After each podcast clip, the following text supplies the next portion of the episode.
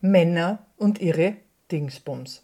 Hallo meine Lieben, hier spricht wieder Eva Maria Barfuß aus ihrem Garten. Ich bin dieser Tage in eine sehr spezielle Lektüre vertieft. Sie versüßt mir nicht gerade mein Einschlafen, regt sie doch vielmehr zum verstärkten Grübeln an. Rebecca Endler berichtet in Das Patriarchat der Dinge darüber, warum die Welt, unsere Welt für Frauen nicht passt. Oder besser gesagt, warum unsere Welt so aussieht, wie sie aussieht und dass sie vor allem für weiße Männer gemacht ist, da sie ja auch vorrangig von weißen Männern gestaltet ist. Nichts gegen weiße Männer, aber in Österreich machen sie nun einmal so grob über den Daumen geschätzt nicht einmal 50 Prozent der Bevölkerung aus. Jetzt kann man argumentieren, was ist denn los mit euch Frauen? Jetzt habt ihr schon eh das depperte Binnen-I. Was wollt ihr denn noch? Dass Schreibtische oder Bürosessel an verschiedene Körpernormen angepasst werden?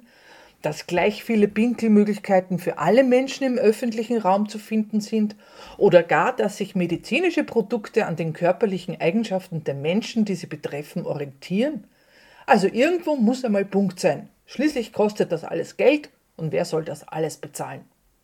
Ihr habt euch ja bis jetzt darin zurechtgefunden und ihr dürft ja eh schon überall hin, sogar in Chefetagen. Also gebt dann Frieden. Aber darum geht es dabei gar nicht. Es geht einfach nur darum, sich wirklich bewusst zu sein, dass alles, was uns umgibt, von Menschen gestaltet wird. Künstliche Intelligenz ist nicht klüger als Menschen. Sie ist nur so klug wie der Mensch, der sie programmiert. Und sie gibt auch sein Weltbild wieder. Also wenn der Mensch rassistisch und frauenfeindlich ist, dann ist auch die von ihm programmierte Anwendung so. Und wenn Kfz-Sicherheitstechnik danach ausgerichtet ist, dass nur Menschen mit einer Größe von 1,80 Meter und 85 Kilo ohne Busen und Gebärmutter gut geschützt sind, dann sollte uns das zu denken geben.